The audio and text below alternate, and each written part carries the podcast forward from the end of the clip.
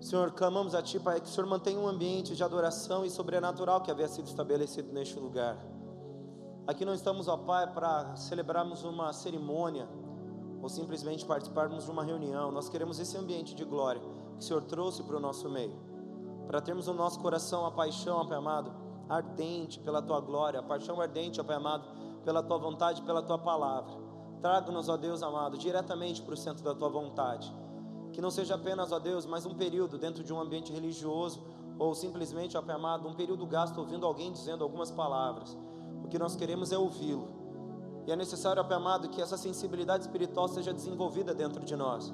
Então sensibilize o nosso espírito, Senhor, que o teu espírito fale ao nosso, que o teu espírito se comunique com o nosso espírito, que sejamos de alguma maneira, Pai amado, tomados pela tua palavra, tomados pela tua voz, constrangidos pela tua verdade e movidos na direção da tua, do teu querer e do projeto que o Senhor tem para as nossas vidas. Muda esse ambiente, ó Pai amado, muda a atmosfera deste lugar. Que seja, Pai amado, simplesmente um ambiente celestial. Os cultos deveriam ser para o Senhor e aqui nós temos o privilégio de oferecer um culto de fato ao Senhor.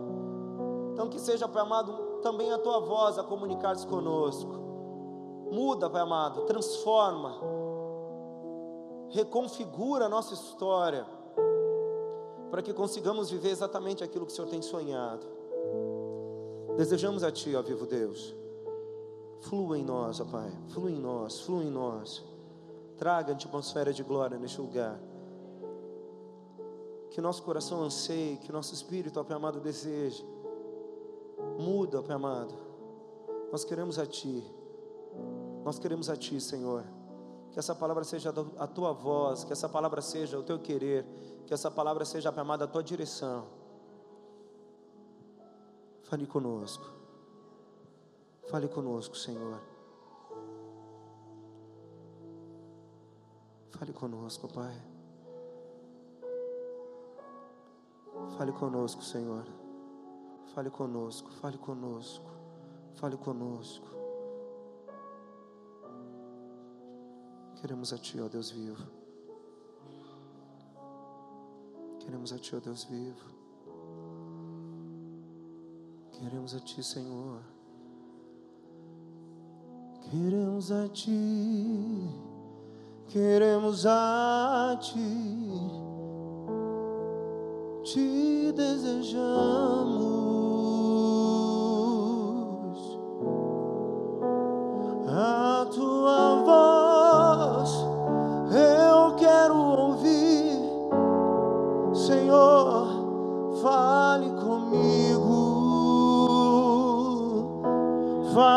Senhor,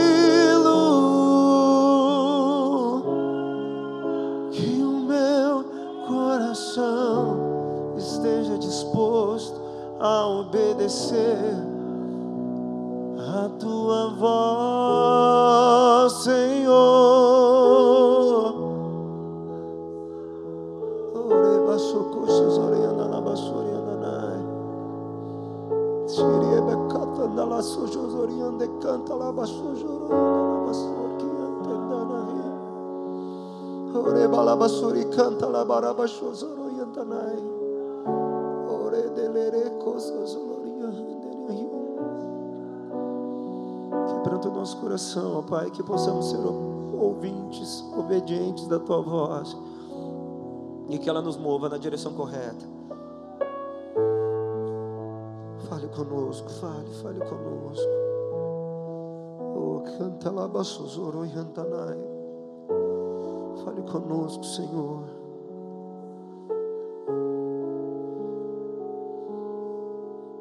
Fale conosco, Senhor. Fale conosco, fale conosco.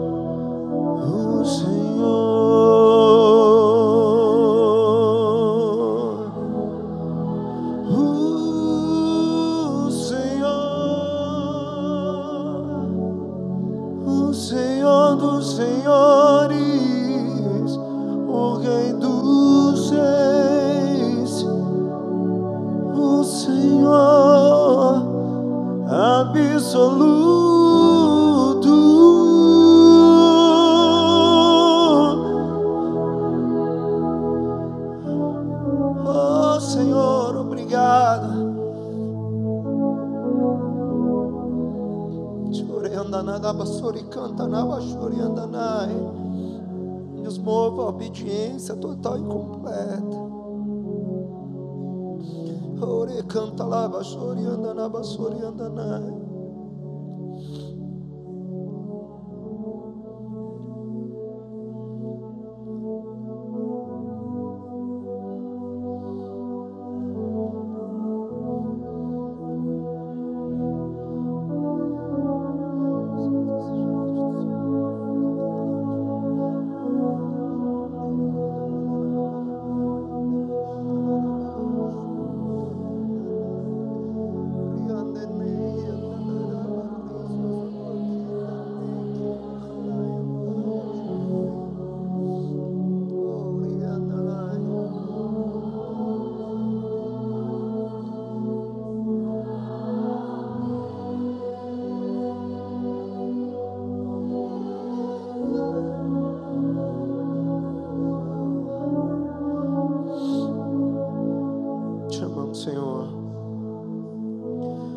adorado neste momento. E que a tua voz continue ecoando nos nossos corações, nos conduzindo a ti sempre. A boa ovelha reconhece a voz do seu pastor e a segue. Nós caminhamos em direção à tua voz, ó Cristo, da nossa salvação. Nos mova, nos direcione, nos encaminhe ao teu santo e poderoso querer. Muito obrigado, Santo. Louvado é o teu nome. Amém e amém. Bendito tu és. Glória a Deus. Aplauda o Senhor, querido.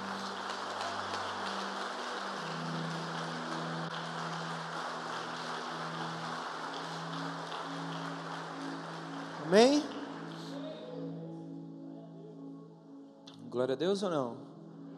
Estamos juntos, amém ou não? Amém. Aleluia.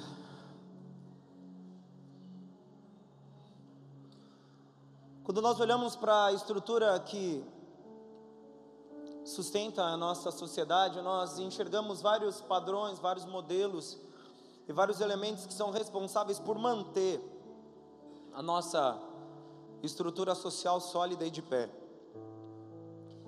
E para que cada um dos segmentos, cada uma dessas colunas sejam orientadas, nós enxergamos e entendemos que nós precisamos consolidar líderes que sejam hábeis, capazes de conduzir o povo em direção a um futuro. Nossa sociedade, então, não apenas possuidora de padrões que sustentam ela, ela também possui homens e mulheres dispostos a conduzir cada um dos elementos da nossa sociedade em direção ao sucesso.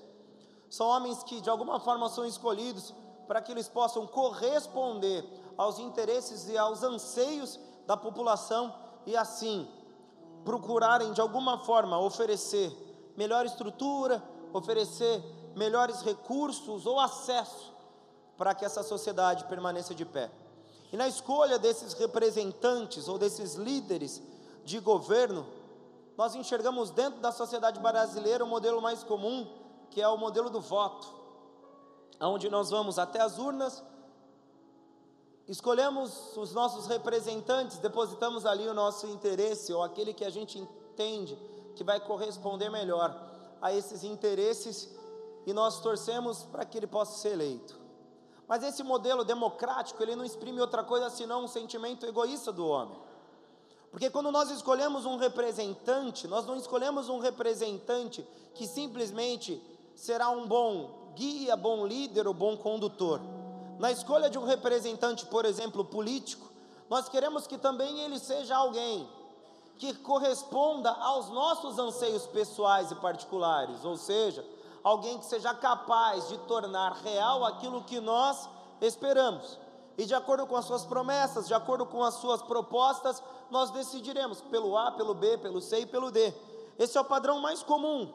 Mas existem níveis de autoridade diferentes e também empossados de forma diferente. Se o voto é o modelo mais comum de empossarmos um líder ou uma autoridade, nós também podemos configurar alguém com uma autoridade sobre nós ou com uma liberdade de atuação nas nossas vidas, nós podemos escolher esse representante através de uma autorização de uso. E o que quer dizer isso?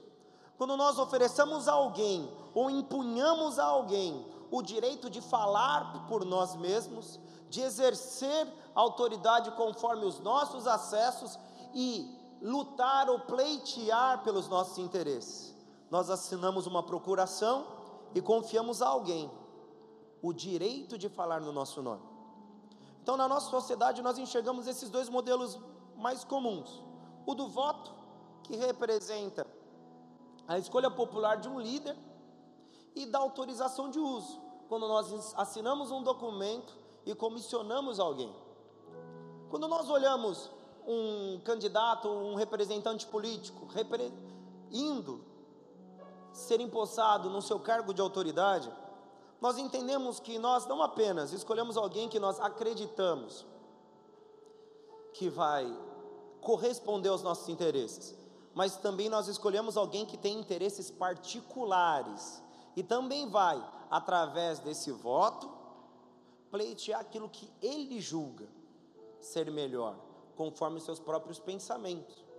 Mas quando nós oferecemos a alguém a procuração de falar em nosso nome, nós não fazemos outra coisa senão confiar a um indivíduo o acesso aos nossos interesses, para que Ele fale em nosso nome, para que Ele nos represente em qualquer situação.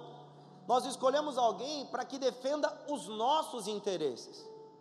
E quando nós damos essa autorização de uso, nós julgamos que aquela pessoa, aquele indivíduo, possui todos os predicados, todas as características, tudo aquilo que é necessário para que os nossos interesses sejam cuidados com toda a qualidade, com toda a responsabilidade e com, e com toda a atenção que nós mesmos cuidaríamos. Assim funciona o modelo de autoridade no nosso mundo. Nós entendemos que podemos escolher representantes, da mesma forma podemos es escolher de forma comunitária através do voto, mas nós também podemos escolher alguém para nos representar de forma individual. Quando nós confiamos à pessoa o nosso nome, e engraçado, quando nós assinamos a procuração a alguém, quando essa pessoa nos representa, ela representa a nós mesmos naquele lugar. Por exemplo, se eu confio em um advogado a representação do meu nome, apesar dele ter nome, apesar dele ter suas características, graças a Deus, em alguns casos, apesar dele ser diferente de mim no visual, quando ele entra naquele lugar, ele fala em meu nome. Então as decisões, os pensamentos, as escolhas que ele faz, incidirão diretamente na vida de quem? Na minha. Eu reconheço que Ele é hábil o suficiente para fazer com que os meus interesses sejam cuidados da forma que eu tanto espero.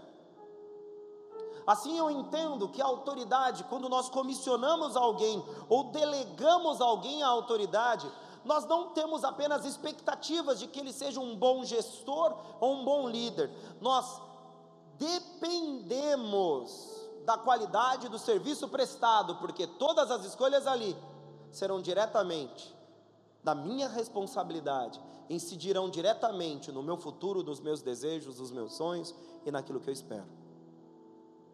Quando eu enxergo esse modelo de autoridade delegada, eu começo a enxergar algo mais espiritual do que você possa imaginar.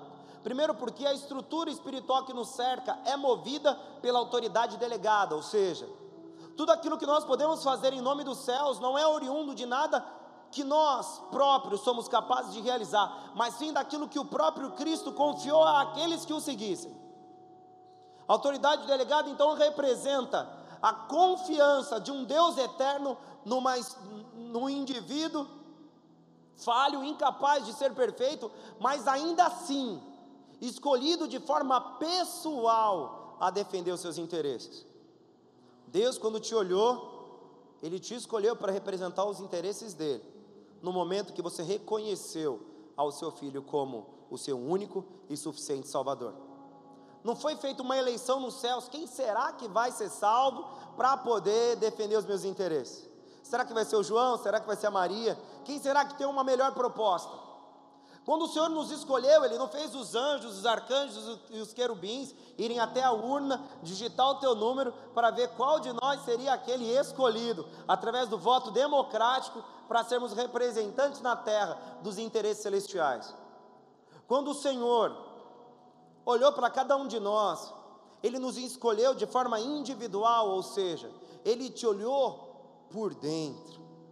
Ele olhou o teu coração, olhou quem você é, olhou toda a sua estrutura e descobriu em você a maior habilidade para aqueles que estão dispostos a defender os interesses dos céus. E a maior habilidade de alguém disposto a defender os interesses do céu é não ter habilidade nenhuma. Parece até estranho, por que, que eu vou ser escolhido porque eu não sei fazer nada? Porque quando nós delegamos autoridade a alguém, nós confiamos ao indivíduo falar por nosso nome. Nós queremos que ele defenda os nossos interesses. Ou seja, eles façam, ele faça as coisas como se nós estivéssemos fazendo. Diferentemente de um advogado, quando o Senhor nos delega autoridade, ele reconhece que o homem ele tem um problema, que é acreditar que sabe alguma coisa. Mas também existe uma solução atrelada a essa grande fraqueza humana, que é o reconhecimento. E que reconhecimento? Não sei se você já aceitou Jesus alguma vez, na tua vida. E esse termo é um pouco estranho, porque aceitar Jesus parece que a gente, beleza, Jesus, eu aceito que você venha na minha vida. O termo melhor para ser empregado era reconhecer. Por quê? Porque o cristão, antes de tudo, ele tem que reconhecer quem ele é, para que Jesus seja quem de fato ele é na vida do homem.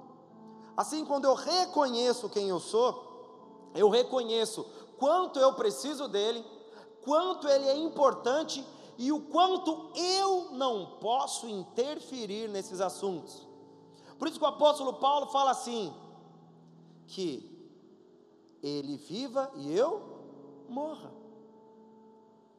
Por isso que João Batista, de forma muito direta, ele afirma que eu diminua e ele cresça.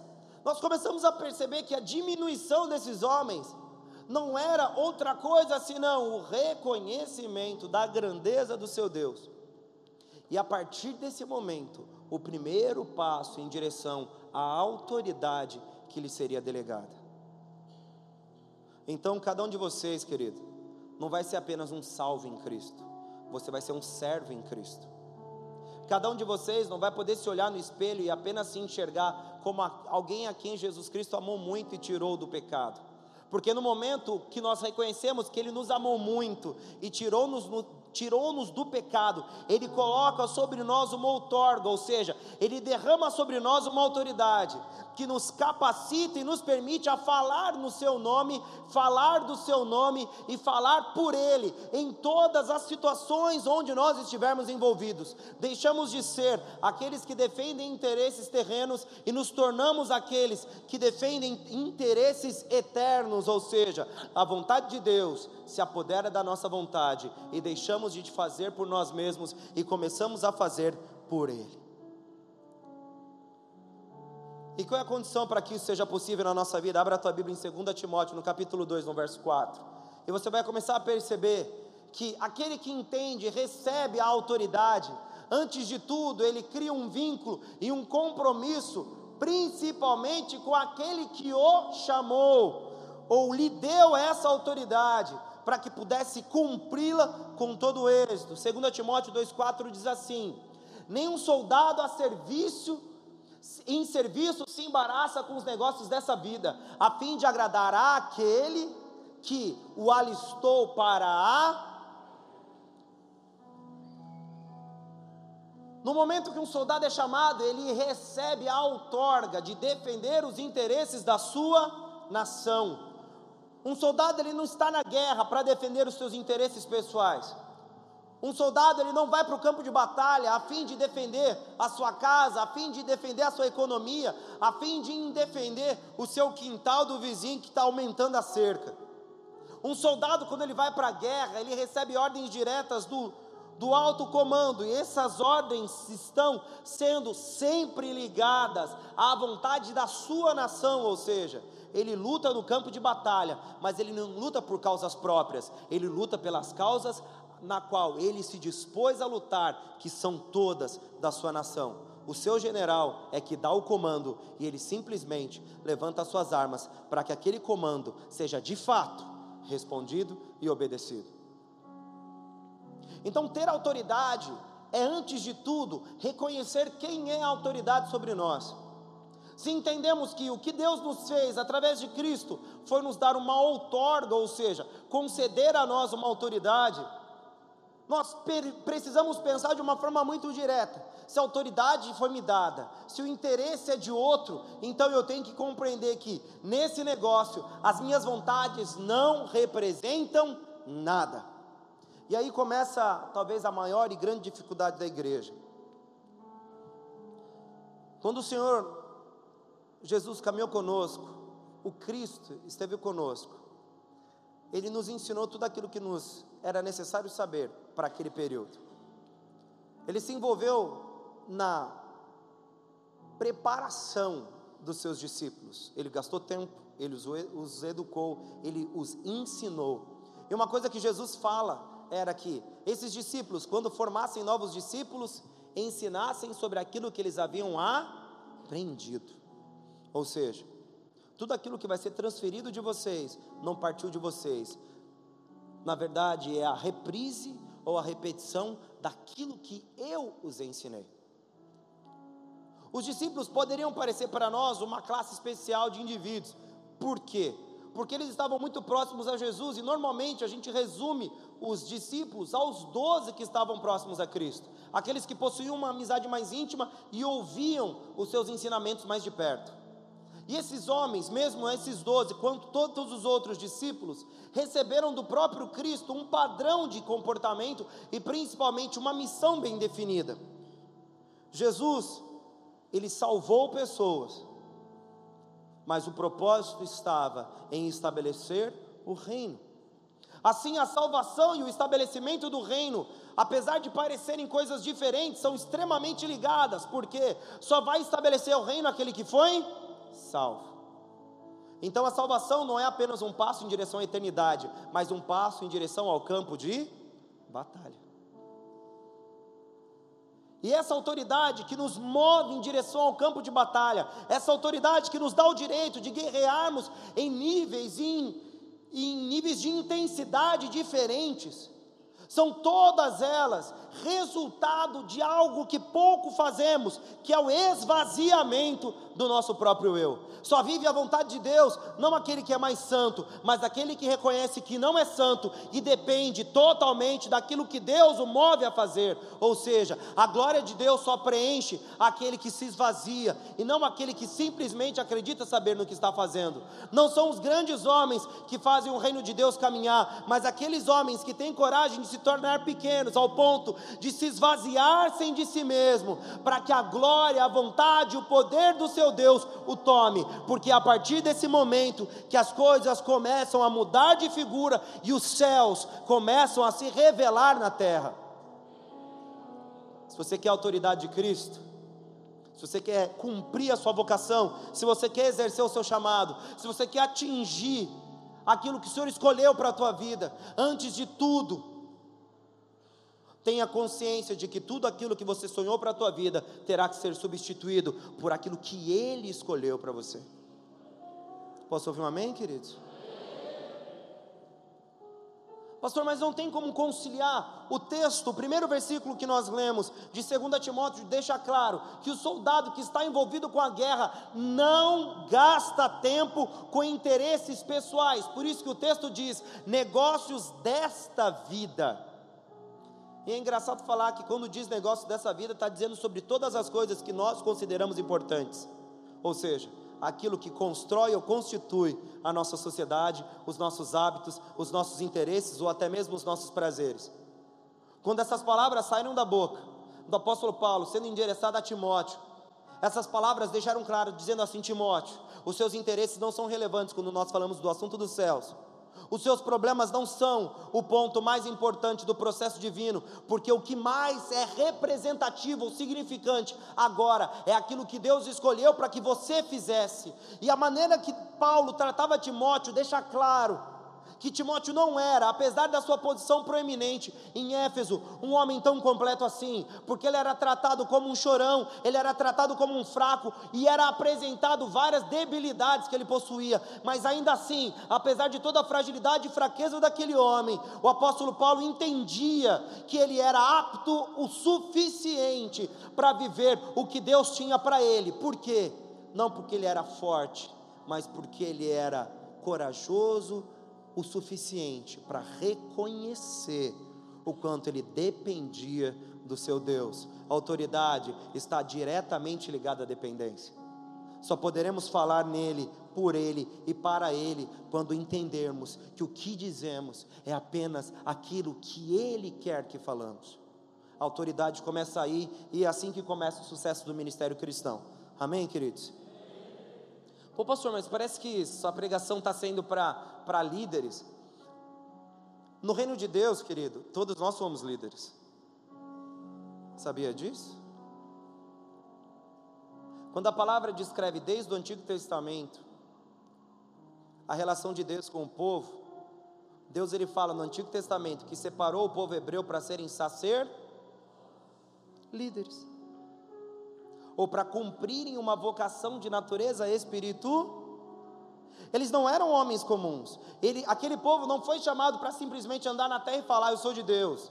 Eles foram chamados para proclamar um nível de glória que só poderia ser acessado através da vontade de Deus, ou seja, Deus precisaria delegar aquele nível de glória. Deus ele precisaria conferir àqueles homens um acesso a um conhecimento muito maior do que eles eram capazes de produzir. Ou seja, os céus viriam uma terra e Deus escolheu no primeiro período, um povo para que o céu se revelasse. E ali se tornaram sacerdotes, toda uma nação. Apesar de existirem os levitas, a tribo separada para o serviço no templo, toda a nação foi separada para cumprir uma vocação eterna, ou seja, convidados a serem porta-vozes de uma glória que precisava ser revelada aos homens e a autoridade que havia sido concedida ao povo hebreu até a manifestação de Cristo estava amparada no interesse de Deus de se revelar à humanidade, e assim ele delegou a autoridade. Amém? E qual foi o grande problema desse povo? Os altos e baixos que representaram praticamente toda a história, em momentos gloriosos e grandiosos, e também em momentos de grande fracasso, eles oscilaram até a ascensão de Cristo e a sua manifestação. Para que a gente continue essa mensagem, querido, eu preciso que você coloque uma coisa na sua cabeça que você não vai poder tirar nunca mais. Um título não te torna nada a não ser um homem que os outros homens reconhecem, mas a autoridade de Deus te torna um homem que o inferno reconhece. Se nós nos posicionamos conforme aquilo que antecede o nosso nome, eu posso ser visto por vocês como alguém de valor, de autoridade ou de posição. Mas se nós colocamos a autoridade a qual nos foi dada pelo próprio Deus, quando nós caminharmos, nós talvez não sejamos conhecidos por ninguém como alguém relevante, mas o inferno nos verá como um grande risco, porque ali vai alguém que caminha em nome do Cordeiro. Quando o entendimento do texto de Timóteo começa a entrar na nossa mente, nós começamos a perceber que existe uma vocação, não para alguns líderes proeminentes da igreja, mas para toda a igreja, para cumprir a vocação na qual ela foi chamada, porque é uma autoridade espera ser revelada através de nós, mas principalmente existe um Deus ansioso em encontrar homens e mulheres em quem Ele pode confiar a sua autoridade, porque falarão no seu nome, proclamarão, pro, proclamarão a sua glória e revelarão quem Ele é para todas as nações, não importando o momento, lugar ou estação, porque a autoridade que sobre eles estiver os fará conhecidos em ambientes espirituais. E esses ambientes são aqueles que o Senhor nos disse que guerrearíamos.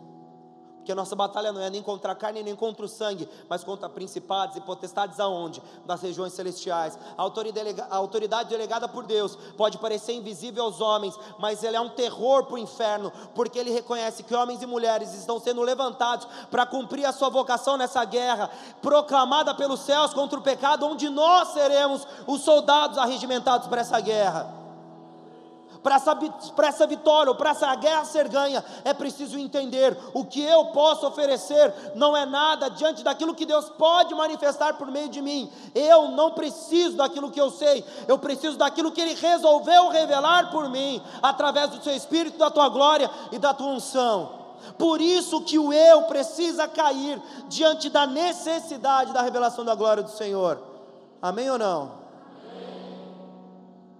Ou seja, a autoridade que você espera para que o seu ministério dê certo, não virá do pastor que conduz a igreja, mas do Deus que encontrará no teu coração o espaço suficiente para que a glória dele possa se manifestar, por, a, se manifestar em você porque a escolha dos diáconos se deu não por outra coisa senão conhecimento da palavra e unção. Eram homens cheios do Espírito Santo e conhecedores da Escritura. Não eram amigos dos apóstolos e nem chegados mais íntimos. Eram homens tomados de um poder que não era deles. E por isso a sua comunidade os reconheceu como líderes, não porque eles eram relevantes financeiramente, socialmente ou eles tinham poder de influência, mas porque eles eram homens que de tão pequenos que se colocaram, foram de uma forma sobrenatural tomados pelo Espírito e se tornaram apaixonados pela palavra. É isso que fez o primeiro grupo de diáconos ser estabelecido. E é isso que traz autoridade para o povo de Deus. É a diminuição da nossa própria natureza,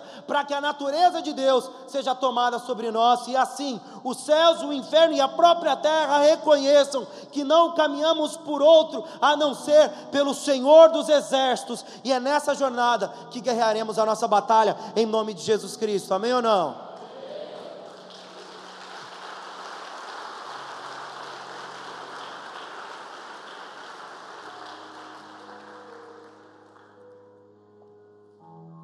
Só que nós não podemos ansiar por autoridade sem entendermos que preços precisam ser pagos para que a autoridade seja posta sobre nós. Lucas capítulo 12, no verso 4, capítulo 12, no versículo 48. Por favor, abra a tua Bíblia. Diz assim a palavra do Senhor, Lucas 12, 48. Mas o que não, mas o que não soube e fez coisas que mereciam castigo, com poucos açoites será castigado. Agora vem para nós essa aqui, queridos. Daqueles a quem muito é, muito se lhe requererá, e a quem muito é confiado, mais ainda se lhe pedir. A autoridade permanece em nós quando nós estamos dispostos a pagar o preço pela autoridade. Ou seja, não podemos dizer que queremos viver por Ele, se por ele não estamos dispostos a pagar o preço. Quando nós vemos a parábola dos dez talentos, nós vemos a divisão não igualitária de talentos. Um cinco, ganhando mais do que todo mundo. Um ganhou dois, o outro ganhou um. Cada um dos servos ganhou um nível diferente de talento, uma quantidade diferente. E por incrível que pareça, a cobrança do seu senhor foi baseada naquilo que lhes foi dado, ou seja, a quem muito foi dado, o dobro foi se exigido. Mesmo que o dobro fosse exigido para todos os servos, o que teve cinco, teve que gerar mais cinco. O que teve dois talentos, teve que gerar mais dois. E o que teve um, teria apenas que gerar mais um talento. A exigência espiritual para aqueles que estão dispostos a pagar o preço será proporcional à autoridade que lhe foi concedida. Se nós queremos compreender o nosso chamado no reino dos céus, primeiro eu tenho que descobrir a minha identidade em Cristo. Depois eu tenho que descobrir o meu chamado. E a partir desse momento, custear o ofício espiritual que eu fui separado a exercer em conformidade àquilo que me foi dado. Eu vou pagar o preço de acordo com aquilo que Deus me deu. E o sucesso do meu ministério também será diretamente ligado à minha disposição de pagar por aquilo que Deus confiou a mim. Eu não posso ser aquele que receberá muito, mas simplesmente não terá responsabilidade nenhuma com aquilo que lhe foi confiado. A verdade é que quando o Senhor nos escolhe, Ele reconhece um potencial que nós mesmos não sabemos que temos, e gradualmente nos vai, nos vai confiando os talentos que vão compor a nossa chamada espiritual. Ele vai acrescentando características espirituais, talentos espirituais, habilidades espirituais que serão a base para o exercício do seu ministério. No entanto, nós só seremos bem-sucedidos quando compreendermos que, primeiro, devemos nos esvaziar, segundo, tudo aquilo que nos foi dado será exigido, então eu tenho que estar disposto a pagar por aquilo que Deus me confiou. Se Ele me chamou como, como evangelista, eu tenho que pisar para fora dessa igreja e ganhar o tanto mais de almas que for possível ganhar, porque foi a isso que Deus me chamou, e não Deus não me cobrará sobre as pregações no púlpito ou sobre os dias que eu dei cursos bíblicos na igreja. O Senhor vai querer que eu ganhe almas de uma maneira que eu jamais ganhei na minha vida, porque foi para isso que eu fui chamado porque cada um será exigido em conformidade ao talento que lhe foi dado. A autoridade te obrigará a diminuição, a autoridade te obrigará a pagar preços ligados àquilo que o Senhor confiou à sua vida. Amém, queridos? Estão comigo, amém ou não?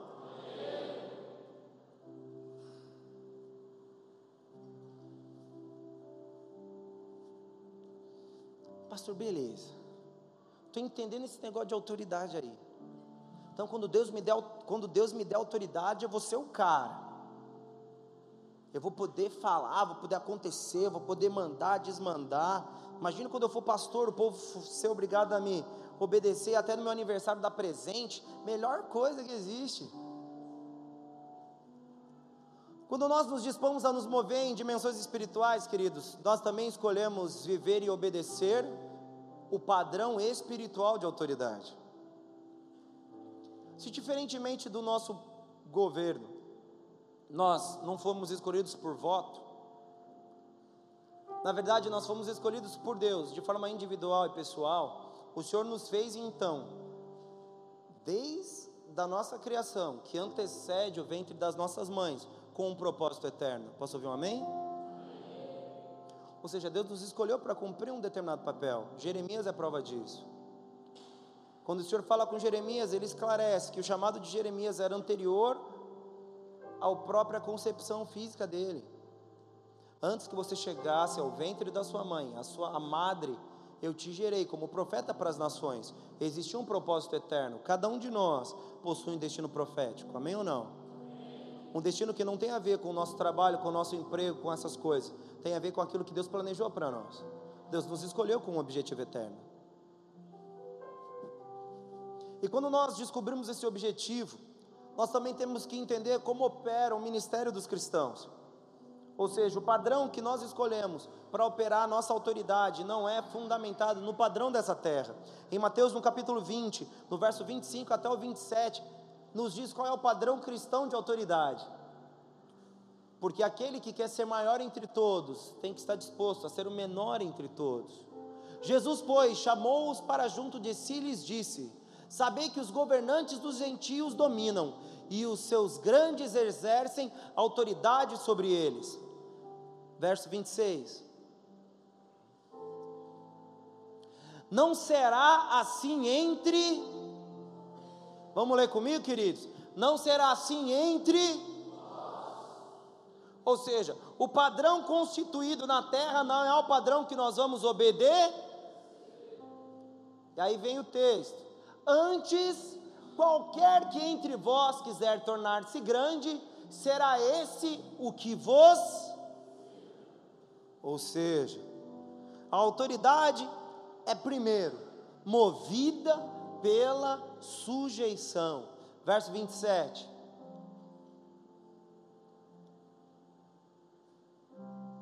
E qualquer que entre vós quiser ser o primeiro, será vosso quando nós começamos a buscar autoridade no mundo espiritual, então nós começamos a quebrar todos os pactos, todos os pactos que nós temos com a terra.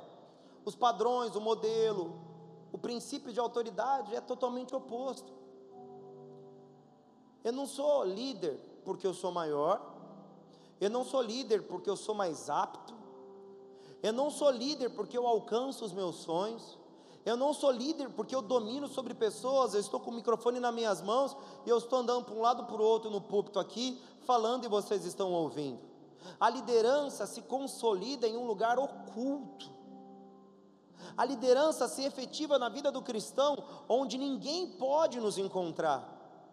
Porque nos ambientes de total quebrantamento e contrição de coração, se transforma e se constrói um verdadeiro líder, com natureza eterna e preparado para proclamar as glórias do seu Deus. Porque ali ele não é visto, não é conhecido, ali ele não possui títulos e muito menos é lembrado pelos grandes. Mas o seu Deus, por encontrar no coração dele o ambiente propício para que as suas sementes eternas floresçam, esses a quem Deus escolheu no secreto, são separados para se tornarem os verdadeiros líderes do corpo e da igreja cristã. Porque ali não lhes faltará o elemento mais relevante, que é a própria glória de Deus. Quando a palavra, quando Cristo fala sobre oração, ele fala que aquele que ora em secreto será glorificado pelo Senhor publicamente. Por quê? Porque em secreto é que Deus constrói nosso caráter, e esse caráter transformado se revela para aqueles que estão em torno de nós. Ou seja, começamos a nos tornar as lâmpadas, as candeias que deveriam ser postas em cima das mesas para iluminar todo lugar que elas estiverem. Esses são princípios que deveriam fazer parte constante dos nossos pensamentos. E sabe aonde a gente vê o fracasso da liderança da igreja? Quando as pessoas transformam esses lugares como lugares de realização pessoal.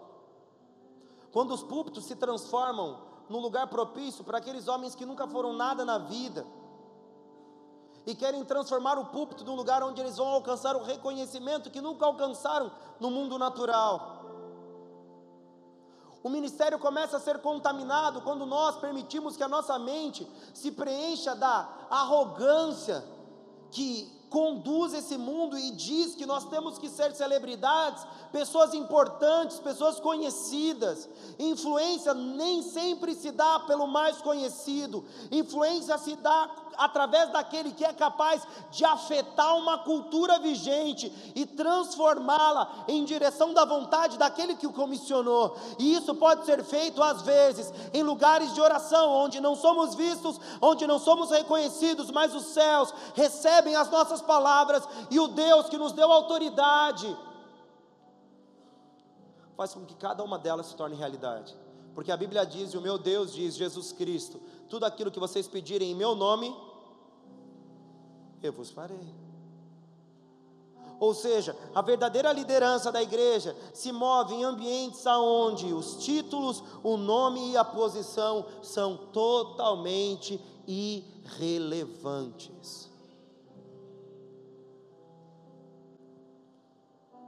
Então as funções elas não podem ser supervalorizadas ou superestimadas. Nós não podemos enxergar o título, o cargo, o papel eclesiástico como aquilo que garante para mim o meu sucesso no ministério. Às vezes você não exerce função relevante no teu ministério. Às vezes você só senta nessa cadeira, me ouve. Às vezes você está começando a fazer parte do Boas, do Atalaia ou de qualquer outra coisa. Talvez você não consiga ocupar nada que seja de muita importância e por isso você, você acha que o seu ministério não está sendo reconhecido.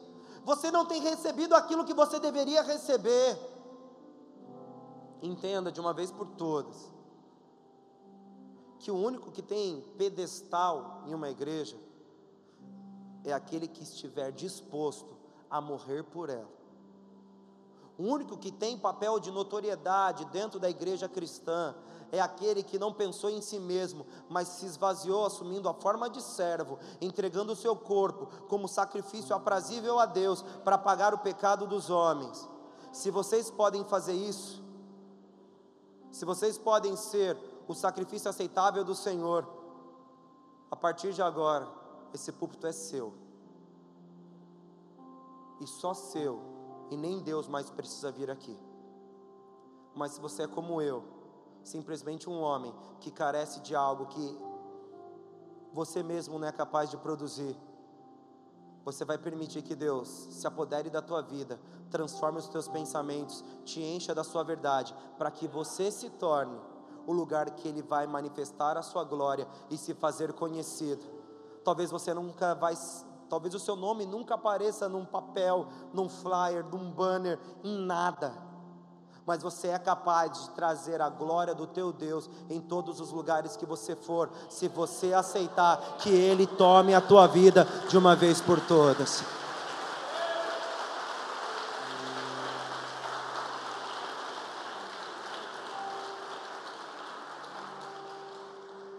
Porque o chamado e o ministério promovido para, pela autoridade delegada pelo Senhor às nossas vidas, é estabelecido pela diminuição das nossas próprias estruturas, pela diminuição de quem nós somos, para que a própria glória de Deus se revele. Deus não precisa de homens proeminentes, Deus precisa de servos. Deus não precisa de homens que sabem para onde estão andando, Deus precisa de homens que são cativos ao amor de Cristo e assim profundamente obedientes à voz do seu bom pastor, que ao levantar a sua voz conduz o seu rebanho aos portais eternos. É isso que nos torna aquilo que o Senhor escolheu que nós fôssemos e é isso que vai garantir o sucesso da tua chamada espiritual. Posso ouvir um amém, queridos? Pastor, mas eu vim na primeira vez na igreja. Que negócio é esse de chamada? Eu nem sei direito quem é Jesus. Você vem falando que Deus me chamou para algo. Querido, eu quero deixar claro para você que se você está disposto a aceitar Jesus, se só isso já chegou no teu coração, associado a isso, vai ter uma espada, um escudo, uma coraça, um capacete e um convite vem para a guerra, porque é aqui que se faz os verdadeiros adoradores. Se posicione como instrumento dos céus na terra e faça com que a sua oração do Pai Nosso se torne verdadeira, não porque você a repete no final de todos os cultos, mas porque você fez sim que a vontade dele fosse feita na tua vida e o reino dele fosse estabelecido aonde você estiver, porque a minha Bíblia diz que o reino do Senhor está dentro de mim dentro de nós, em nós, entre nós. Ou seja, quando nós aceitamos a Ele, ou melhor, o reconhecemos como nosso Salvador, automaticamente nos transformamos em embaixadores do Seu reino na cidade de Caraguatatuba, ou pelo menos enquanto você estiver nessa cidade. Você se torna embaixador aonde os seus pés tocarem, porque o reino que é levado dentro de nós assumirá o controle, a autoridade, a autonomia e as e o total controle das nossas escolhas e das nossas decisões, nos tornando não indivíduos comuns, mas proclamadores de uma glória maior do que a nossa. Está disposto? Está disposto, querido? Se você está disposto a receber a glória e a autoridade do Senhor, você está disposto a pagar preços. Como junto da autoridade existe um preço, o Senhor ele escolhe cada um de nós de uma forma muito peculiar. E ao escolher cada um de nós de uma forma muito peculiar, ele traz para nós um preço a ser pago. Quando nós fomos escolhidos por Deus, desde o ventre da nossa mãe, e um projeto eterno foi oferecido como destino profético das nossas vidas, Deus ele fez um plano para você. Ele construiu a sua história. Existe o destino profético, a escolha, a vontade de Deus estabelecida pela nossa vida, e existe o caminho que nós tomamos segundo o curso desse mundo, por conta dos nossos pecados. Então só existe dois jeitos de se viver: o nosso e o dele. E quando nós somos postos diante do nosso futuro, do nosso destino profético, do nosso chamado, eu não sei como é que você chama ou como é que você trata isso, mas da vontade de Deus para a tua vida, para vivê-la, Deus ele vai te conferir certificações, ou seja, de acordo com o nível de autoridade que você for recebendo na tua caminhada com Cristo, Deus ele vai te certificar para que você possa desempenhar o seu papel, o seu chamado, o seu ofício, o seu ministério, o que você quiser chamar, da maneira que ele escolheu. E assim nós começamos a perceber, por exemplo, por que, que o Senhor levou o povo de Israel para o deserto. A maior parte das pessoas entende que o período do deserto para o povo hebreu foi simplesmente porque eles, é, eles se mostraram rebeldes e demoraram 40 anos lá. Mas se você ler mais para frente, a Bíblia diz que Deus, assumindo a responsabilidade, Deus disse que moveu o povo para o deserto. Para quê? Para quebrá-los. A Bíblia disse que a caminhada do povo no deserto não foi porque eles eram desobedientes ou eles fizeram aquilo que era mal aos olhos do Senhor. A jornada do povo no deserto teve uma função, essa função era quebrar o ego, quebrar as estruturas, fazer com que aqueles homens não tivessem outro senão o Senhor. E quando o Senhor quebra ou destrói a estrutura natural que aqueles homens possuíam, nós começamos a perceber que a revelação de quem Ele é começa a assumir proporções cada vez maiores. Até aquele momento, a consciência do povo hebreu sobre quem era Deus estava muito ligada aos milagres, ou seja, falava-se muito do poder dele, falava-se muito daquilo que Deus era capaz de fazer, ou seja, a diferença de proporções da grandeza de Deus para o maior dos homens. Deus era muito superior ao maior dos homens. E quando Deus quebrou essas estruturas naturais, ele começou a se apresentar não apenas como um ser todo-poderoso, mas como uma pessoa dotada de características, de sentimentos, de pensamentos, de projetos, de ideais. E por que foi tão importante a ida para o deserto? Porque foi no deserto que Deus forjou o que era necessário naqueles homens para que eles compreendessem, primeiro, que Deus era maior do que todos eles. Segundo, sem Deus eles não poderiam fazer nada. E terceiro, o caminho que Deus escolher para eles sempre será o melhor. Apesar do povo hebreu viver em altos e baixos, uma coisa eles sempre fizeram, eles se arrependiam. Por quê? Porque eles conheceram o poder do seu Deus, conheceram a pessoa do seu Deus e entenderam que sem Ele eles não poderiam fazer nada. Por isso que Deus começou a conferir cada vez mais níveis de revelação. Se você começar a ler Gênesis e terminar em Malaquias, você vai ver que a revelação da glória de Deus, ela é contínua ela é gradual, ela vai se expandindo com o passar do tempo. Aí você pula de Malaquias para o livro de Mateus, você se surpreende ainda mais, porque Deus começa a se revelar de uma nova forma, como Emanuel, ele caminhava com os homens, e aí níveis novos de revelação foram oferecidos. E para que esse nível novo de revelação fosse oferecido, Jesus ele pediu muito mais do que o culto daqueles homens ou, do que, ou as celebrações religiosas. Jesus pediu as suas vidas. Ou seja, para que a revelação desse novo tempo lhes seja oferecida, vocês não podem mais viver para si mesmos, vocês não podem mais buscar as coisas que te satisfazem, vocês precisam alcançar um novo nível de separação. E qual foi o novo nível de separação? A morte dele na cruz e o seu sangue sendo aspergido, ou seja, aquilo que os sacrifícios do Antigo Testamento eram capazes de talvez durante um ano perdoar pecados, Jesus teve que oferecer um nível de santificação superior, para que uma revelação superior fosse dada.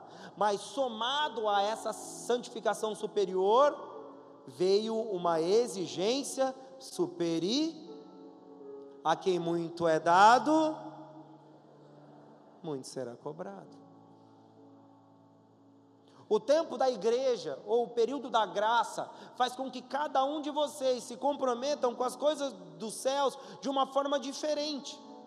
Enquanto no Antigo Testamento estavam ligado, estava ligado basicamente a rituais, não que não houvessem regras morais, regras espirituais, regras de natureza mais íntima. O Novo Testamento rompe com esses modelos sacrificiais porque não havia mais sacrifício a ser posto sobre aquele, Jesus Cristo, o homem, aquele que foi oferecido como cordeiro que nos santificasse. Logo, esse nível superior de sacrifício exigiu de nós um nível superior de separação. Nós deveríamos nos dispor a viver as coisas espirituais de uma forma totalmente nova. O Senhor pede, como dito para Timóteo, um soldado arregimentado para a batalha não se mistura, não se prende, não se perde com as coisas desse mundo, porque ele vive a sua vida com o interesse exclusivo de satisfazer aquele que o arregimentou para a batalha, ou seja, a vida daquele soldado não é mais dele, mas ela é exclusivamente daquele que o chamou para a guerra. Ou seja, ele começa a viver para o seu general e não mais para si mesmo. E quando ele faz isso, ele recebe uma autoridade. Ele começa a lutar em nome desse general. Ele recebe uma bandeira no seu uniforme, ele recebe marcas que o associam a esse exército, ele já não é mais visto como ele era visto antes. Essas marcas que compõem o seu uniforme o torna autoridade delegada daquele exército. Quando verem aquele soldado, verão na verdade o exército que o chamou para a guerra. Quando verem a bandeira da sua pátria, não verão quem ele é como cidadão daquela pátria, mas verão tudo aquilo que a sua pátria representa, ou seja, ele não impunha ele não coloca as suas armas, na, ele não assume as suas armas pensando naquilo que ele vai poder produzir para si mesmo. Quando ele pega as suas armas, vestido daquele uniforme, ele representa o interesse da sua nação. E ali nós entendemos, porque Deus delegou autoridade sobre nós. Se essa é a estrutura de governo que nos conduz, e nós entendemos que nós precisamos pagar preços, nós compreendemos então, porque apenas depois da tentativa ou da obediência de Abraão no sacrifício de Isaac, Deus de fato começou a cumprir a promessa de expansão da nação que seria feita, que seria gerada a partir dele. Nós começamos a entender que, para que aquele homem fosse o patriarca, o nosso pai na fé, ele precisaria passar por uma prova altíssima para provar o valor da sua fé. E o que, que ele faz? Obedece sem pestanejar e leva o seu filho até o monte. E ali Deus prepara para si mesmo o cordeiro, mas mais do que isso, ele prepara para si mesmo um general capaz de conduzir uma nação, um povo, em direção à vontade do seu Deus. O que Deus faz é gerar um homem obediente o suficiente para viver a integralidade da revelação. E é o que Ele dá autoridade para aquele homem de a partir dali se tornar um pai, se tornar o genitor de uma nação inteira. A experiência que nós deveríamos ter como igreja está fundamentada nesse padrão de autoridade. O que você está disposto a viver com Deus? O que você está disposto a sonhar? Quais foram os sonhos que Deus colocou no teu coração? Quais foram os planos? Talvez em algum momento da tua jornada cristã você se viu como alguém que poderia servir a Deus de alguma maneira. Você entendeu que Deus tinha um sonho, sei lá, no momento de uma oração sua, durante uma adoração ou um culto no teu coração, você sentiu: Deus me escolheu para algo. Eu ainda não sei o que é isso, mas Ele me escolheu para uma missão. Existe um chamado de Deus para mim que ecoa no meu interior dizendo: Eu te escolhi. Você ouviu isso? Então você sabe que Deus tem um destino espiritual para você, um chamado espiritual. Você nasceu com um propósito eterno. Você não nasceu para ser o que você é, você nasceu para ser o que Ele sonhou que você fosse. E quando você descobriu isso, Deus esperava que você desse o próximo passo. Para quê? Para que Ele delegasse a autoridade, começasse a conferir para você, ou autorizar para você acessos cada vez mais profundos, e não apenas acessos cada vez mais profundos, permissão para falar em nome dEle, em níveis diferentes de batalha sendo talvez para guiar pessoas, ensinar pessoas, salvar pessoas através da pregação do Evangelho, enviar pessoas em diferentes direções para cumprir o seu chamado, ou trazer uma revelação profética do, do, do destino delas através da revelação do Espírito Santo. Depois, lutar contra níveis diferentes de principados e potestades orando pela tua cidade, orando pelo teu bairro, orando pela tua casa, e talvez, por que não, orando pelo teu país, em alguns casos, se tornando profeta para as nações e orando pelo mundo inteiro. Para cada nova conferência de autoridade, Deus ele te passaria por um processo de certificação. Só que talvez você ouviu o teu chamado há muito tempo e se satisfez apenas em ouvir que Deus havia te escolhido mas nunca teve coragem de dar o próximo passo para receber a autorização para que aquela escolha se tornasse algo real e se transformasse na sua vida. É assim que Deus escolheu a igreja. Deus não escolheu membros de uma congregação. Deus não escolheu pessoas que simpatizam com o Evangelho e frequentam reuniões. Deus escolheu soldados que atuam em diferentes frentes, que atuam em diferentes papéis, mas todos nós, sem diminuir ou desconsiderar cada um de vocês, foi escolhido para um propósito eterno, para uma razão celestial, a fim de proclamar a glória daquele que tirou você das trevas e te trouxe para a maravilhosa luz. Esse é o projeto de Deus para cada um de vocês. E Deus ele tem um interesse de conferir para você a autoridade para que você cumpra esse projeto. Quando ele agiu na tua vida e fez o que fez, quando ele falou no teu coração dizendo que você tinha algo nele a ser cumprido, quando ele começou a mover no teu coração um sentimento de amor por ele, que você mesmo não é capaz de mensurar, ele não fez isso apenas para que você o conhecesse, ele fez isso para que você fosse atraído para a verdadeira razão da tua vida. Se apaixonar pelo Senhor não apenas nos aproxima do maior ser do universo, mas nos leva exatamente para o lugar que começará a nossa história espiritual nele quando somos movidos por amor em direção ao Senhor, nós somos reconduzidos à verdadeira linha das nossas vidas, e é ali que tudo faz sentido, porque Ele começa a nos mostrar quem nós somos de verdade, e tudo aquilo que havíamos vivido, pensado e sonhado para nós era apenas um ato de engano, era um ato de confusão do príncipe desse século, porque ele não queria que nós descobríssemos exatamente quem nós fôssemos no Senhor, mas quando o seu amor nos atrai, nós estaríamos novamente no lugar certo, e é isso que ele está fazendo nessa noite, te levando para o lugar onde você tem que estar, que é no centro da vontade dele, apaixonado por ele e sendo conduzido ao verdadeiro propósito da tua história. Esse é o sonho de Deus para nós. Oriandanabassuri Cantanai. Essa é a verdadeira chamada para a igreja, não importando quem você é. É assim que funciona a autoridade dos céus. Existe um Deus que confia em você. Existe um Deus que acredita em você. Existe um Deus que escolheu você e que só espera o momento de dizer: Vai, eu te envio em meu nome. E se Deus espera o seu posicionamento, algo que nós precisamos fazer.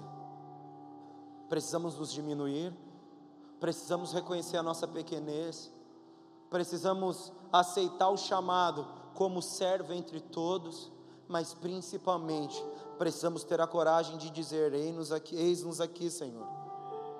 A sua voz não ecoa mais no deserto, a sua voz não ecoa mais no vazio, agora ela ecoa dentro do meu coração e começa a despertar em mim a, verdadeira, a minha verdadeira razão de existência, que é o cumprimento da tua vontade em todos os setores da minha vida. A voz de Deus, ela quer parar de ecoar nos lugares vazios e quer encontrar no teu coração a morada perfeita para que ele possa despertar em você a sua verdadeira chamada espiritual. Isso é autoridade do Senhor.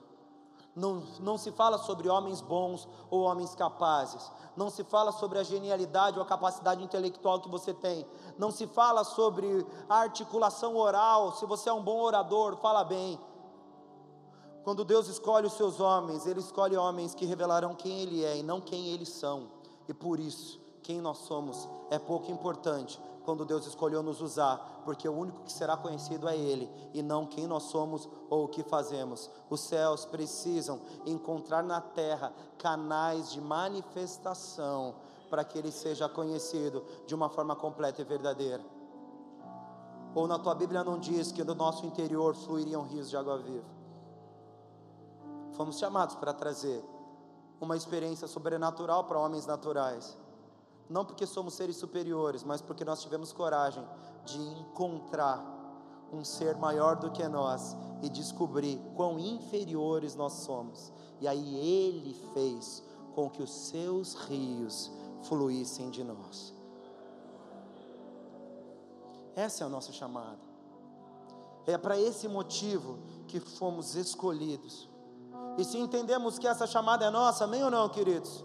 Nós também compreendemos que para vivê-la é impossível se fazer, sem que ambientes hostis sejam estabelecidos. Os verdadeiros homens de Deus não são comuns, eles não estão habituados a ambientes de tranquilidade e de conforto, porque aqueles que aceitaram a sua chamada, eles não aceitaram uma cama confortável, mas uma espada para lutar em um combate, e por isso, aqueles que aceitam o seu chamado, não fazem outra coisa senão reconhecerem que nasceram para a guerra e para a guerra eles caminharão todos os dias da sua vida. Mateus capítulo 10, no verso 34. Abra a tua Bíblia, por favor, querido.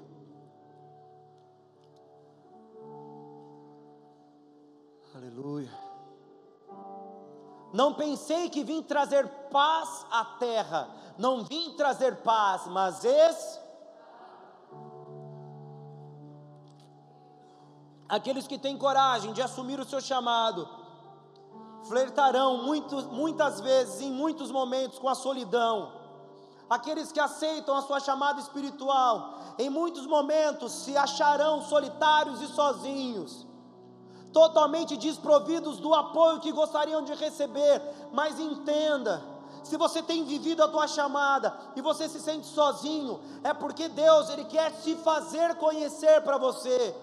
Ele quer que você reconheça quem de fato é a fonte de poder, de autoridade, quem é de fato aquele que sustenta os seus pés na jornada do teu chamado. O seu tempo sozinho não é o tempo onde você será destruído, mas é o tempo onde você conhecerá cada vez mais intimamente o coração do teu Deus, porque você só o terá como solução, você só o terá como ombro de conforto, apenas Ele será a brisa suave que abrandará a tua dor. Então aprenda nesses momentos que o que Deus quer fazer é se comunicar profundamente com você. Ele nunca nos deixou sozinho. Ele disse isso. Mas eu vos deixarei o consolador. Ele fala conosco. Quando nós não temos homens para falar conosco, é porque Ele não quer mais usar homens, Ele mesmo quer falar no nosso coração. Então abra os seus ouvidos espirituais e não reclame nesses períodos. Não reclame desses períodos. Deus ele não está te deixando órfão. Na verdade, Ele está sendo um pai na tua vida. Amém ou não? Amém. Quando nós começamos a ser, então, despertados para a nossa vocação e para a nossa chamada espiritual, nós começamos a entender por que, que a estrutura da nossa vida mudou tão drasticamente porque a estrutura da nossa vida sofreu tantas alterações que nos levaram cada vez mais para ambientes de desconforto. Por que que quando quanto mais perto de Deus estava, mais longe das coisas que eu gostava de fazer eu me colocava? Primeiro, porque Deus não divide sua glória com ninguém. E segundo, para que o propósito de Deus para a sua vida seja cumprido, você precisa compreendê-lo de forma contínua, gradual e intensa, de glória em glória, de fé em fé. É assim que a nossa jornada se dá em direção à vitória. Ou seja, o que Deus quer é fazer-se conhecido, e quando Ele encontra em nossas vidas o caminho ele faz com que nós sejamos movidos para situações de extrema dificuldade, às vezes, dolorosas, sofríveis, situações que nós não gostaríamos de viver, mas que ali Ele cada vez mais revela quem Ele é. Por quê? Porque o que nós fazemos não é defender interesses de outro, o que nós fazemos não é pleitear e batalhar uma guerra que é de outro então, para que consigamos cumpri-la de forma completa, nós precisamos conhecer o, por, o projeto na íntegra. É preciso saber exatamente o que Ele quer, e para isso é preciso descobrir o seu coração. Essa é a forma que Deus escolheu para nós. É assim que Ele escolheu falar conosco. Talvez as guerras te firam demais, a solidão te maltrate. Talvez você se encontre totalmente desconfortável dizendo: Não imaginei que seria assim viver o cristianismo e o evangelho. Talvez você questione aquilo que você está provando hoje, mas entenda que talvez a falta de prazer humano é um convite para que nós nos enchamos do gozo da presença dele nas nossas vidas.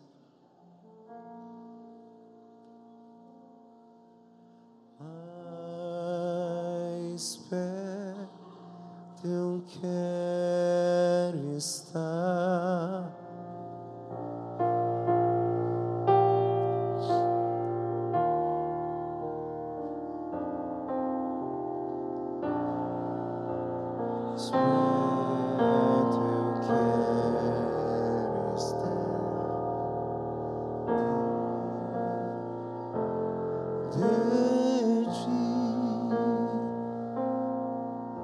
Vontade de cantar os louvores, queridos. Ah.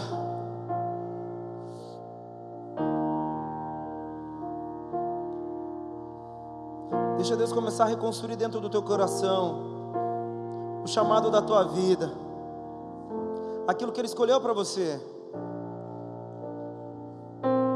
o sonho de Deus para a tua história, o plano dele. Quando nós somos movidos em direção ao propósito eterno, nós somos conduzidos ao verdadeiro sonho de Deus para as nossas vidas.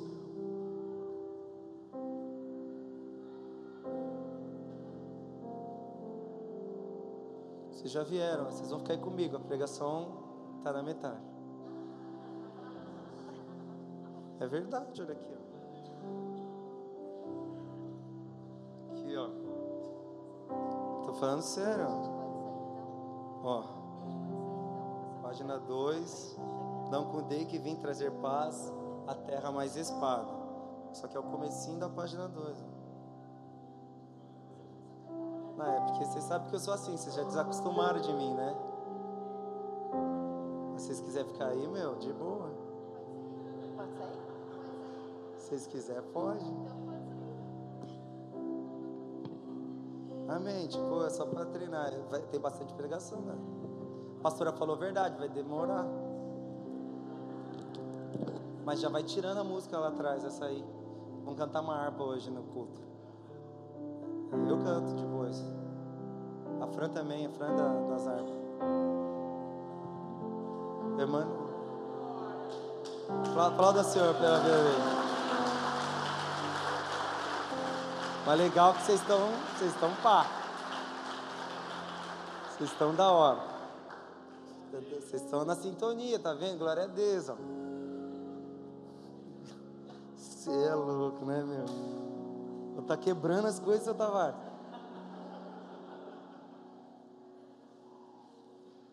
Mas fica aí atrás, galera.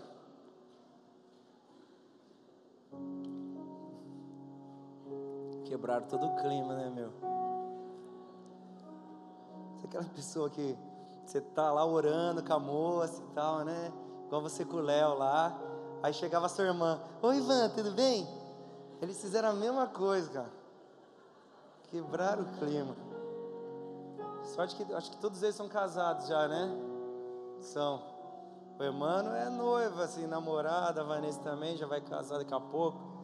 Meu, se vocês estivessem orando com alguém, eu ia ser o maior segura a vela, face da terra e atrapalhar todo o climinha de vocês aí de romance. Abra a tua Bíblia em Mateus, capítulo 16, no verso 24.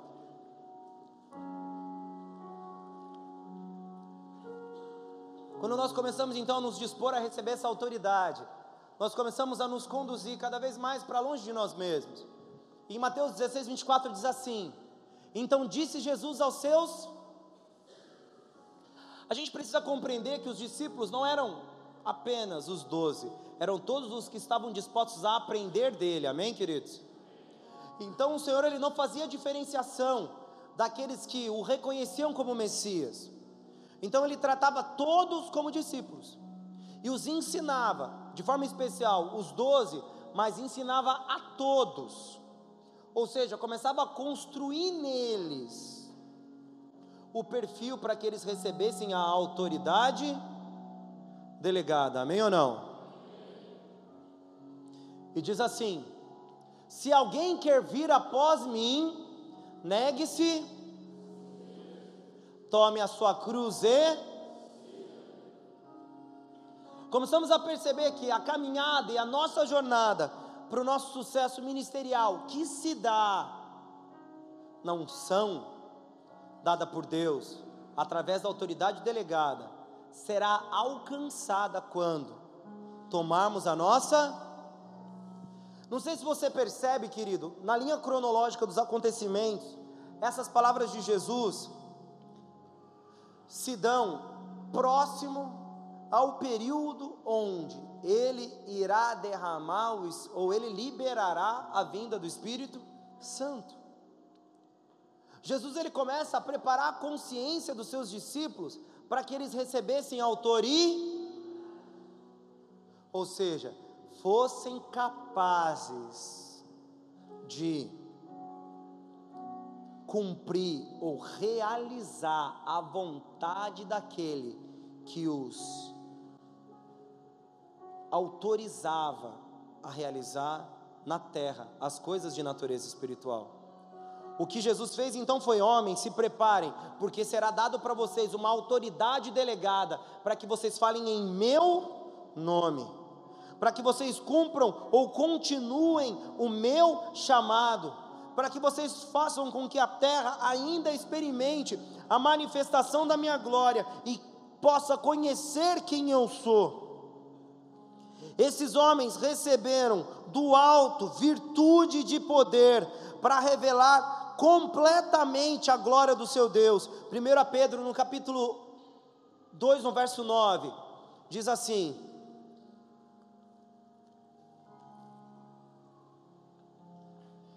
Mas vós sois geração eleita, o sacerdócio real, a nação santa, o povo adquirido, para que anuncieis as grandezas daquele que vos chamou das trevas para a sua maravilhosa e como nós faremos isso? Marcos capítulo 16, verso 17 e 18. Deus nos dá autoridade, e essa autoridade principalmente é vista no mundo espiritual. E estes sinais acompanharão aos que esses sinais são o que? Sinais simplesmente de que eles eram capazes de fazer mágica? Ou era sinal de que eles receberam autoridade? eram sinais que representavam a autoridade que eles receberam, amém ou não? Então diz assim: eu recebi esse nível de autoridade. É para isso que você foi separado. E olha o que, que diz o texto. E esses sinais acompanharão aos que crerem. Todo mundo crê no Senhor? Em meu nome, ou seja, através da minha autoridade delegada, expulsarão demônios, falarão pegarão em serpentes, e se beberem alguma coisa mortífera, não lhes fará dano algum, e porão as mãos sobre os enfermos, e estes serão. Essa autoridade ou a capacidade de produzir esse ambiente espiritual não é nossa, mas o Senhor escolheu derramar sobre nós, segundo o seu nome, autoridade de nível espiritual seja para expulsar demônios, se comunicar no ambiente espiritual, que é oração em línguas, curar enfermos, e de alguma forma, se bebermos algo mortífero, não nos faria dano, depois de explicado isso mais para frente, bebendo algo mortífero sem que soubesse. Nós começamos a perceber que o Senhor nos chamou como proclamadores do mundo sobrenatural nessa terra, amém ou não? E é para isso que você foi trazido é para isso que você, é por esse motivo que você foi gerado. Esse nível de autoridade que foi posta sobre a tua vida deve e vai se cumprir em nome de Jesus. Porque você vai reconhecer a sua verdadeira identidade. A igreja não é composta por pastor e membresia. A igreja é composta por soldados prontos a guerrear a batalha na qual eles foram chamados pelo Deus eterno e que você permita que flua de você os sinais que comprovarão a sua chamada, que evidenciarão o seu chamamento e a autoridade que lhe foi posta. Deus derrama sobre você, Cristo derrama sobre você, o Espírito Santo derrama sobre você. Essa marcação espiritual Acabou o tempo, queridos, de ministrarmos segundo a carne, acabou o tempo de ministrarmos segundo os nossos recursos. Se você prega, se você é líder de célula, se você ministra adoração, sei lá o que você faz, se você evangeliza, acabou o tempo de você operar segundo os seus recursos, porque você pode até se dar bem até certo ponto, mas você não foi capaz de cumprir totalmente aquilo que o Senhor escolheu para você. Chegou o tempo de você falar: Senhor, me toma segundo a autoridade que o Senhor delegou sobre a minha vida e me permita cumprir o chamado que o Senhor deu para mim. Porque eu não quero mais ser o que eu era, eu não quero depender de alguém me colocando a mão na minha cabeça para eu compreender que eu fui escolhido. Eu quero conduzir a minha vida segundo o chamado eterno que me foi posto. Se você ambiciona cargo, posição eclesiástica, querido, você está mais para nicolaíta do que para cristão. Porque os nicolaítas aceitavam que o modelo de governo obrigatoriamente deveria ser estabelecido por meio de funções clericais, de cargos e títulos. Mas o reino de Deus foram, foram, foi conduzido ou constituído por simples homens que, sim, que aceitaram que eles eram pequenos demais, reconheceram a grandiosidade do seu Deus e se dispuseram a revelar essa glória em todos os lugares que fossem. Nós temos esses homens e essas mulheres neste lugar, queridos. Neste lugar. Que essa seja a escolha da tua vida. Que essa seja a decisão final da tua história. E que você, em nome de Jesus, cumpra o teu chamado, segundo o padrão da autoridade que Cristo teve. Filipenses no capítulo 2, no verso 7 e 8.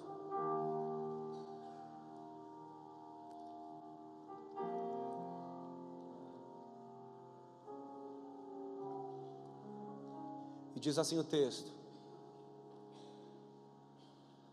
Mas esvaziou-se a si mesmo, escolha própria, tomando a forma de servo, tornando-se semelhante aos homens.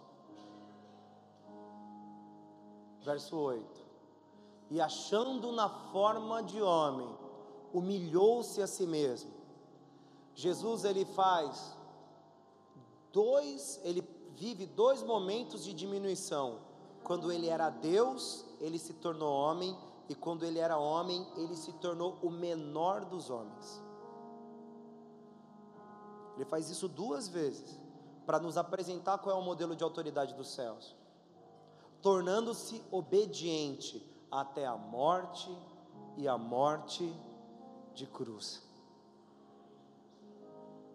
Ele escolheu viver uma vontade maior do que a dele e cumprir segundo a autoridade que Deus havia posto sobre a sua vida.